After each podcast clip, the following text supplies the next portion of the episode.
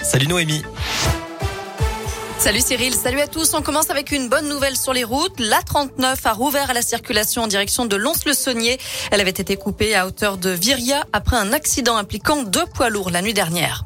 À la une, une école primaire sur deux fermée aujourd'hui. D'après le SNUIPP-FSU, le syndicat annonce 75% de profs en grève au premier degré, seuls 38% selon le ministère.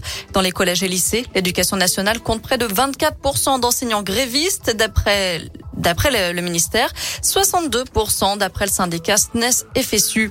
Une grève pour dénoncer la mauvaise gestion de la crise sanitaire et les nombreux changements de protocole, mais aussi pour réclamer de meilleures conditions de travail et d'apprentissage.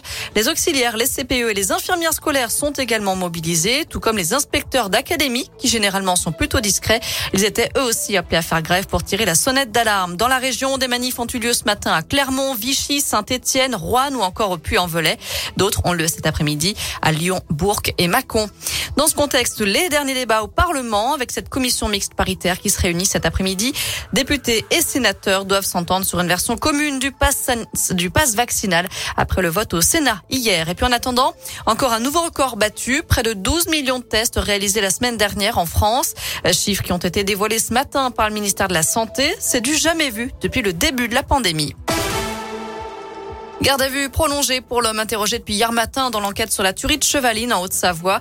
D'après plusieurs médias, ce motard lyonnais avait déjà été entendu comme témoin et mis hors de cause en 2015. Cette garde à vue vise à faire des vérifications d'emploi du temps. Des perquisitions ont également été réalisées au domicile du suspect. Attention aux sangliers dans la Loire. Plusieurs automobilistes ont alerté les gendarmes selon le progrès après avoir aperçu ces animaux, notamment dans le secteur de Saint-Just-Saint-Rambert.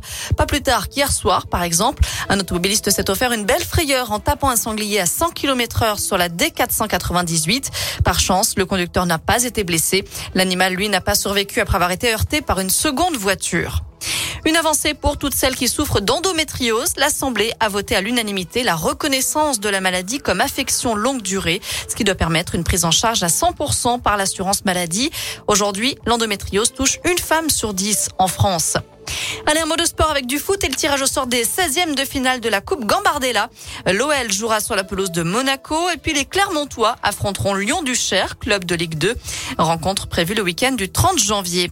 Avant ça, il y a le début de l'Euro masculin de hand à suivre aujourd'hui. Les Bleus, champions olympiques, affrontent la Croatie ce soir pour la première journée.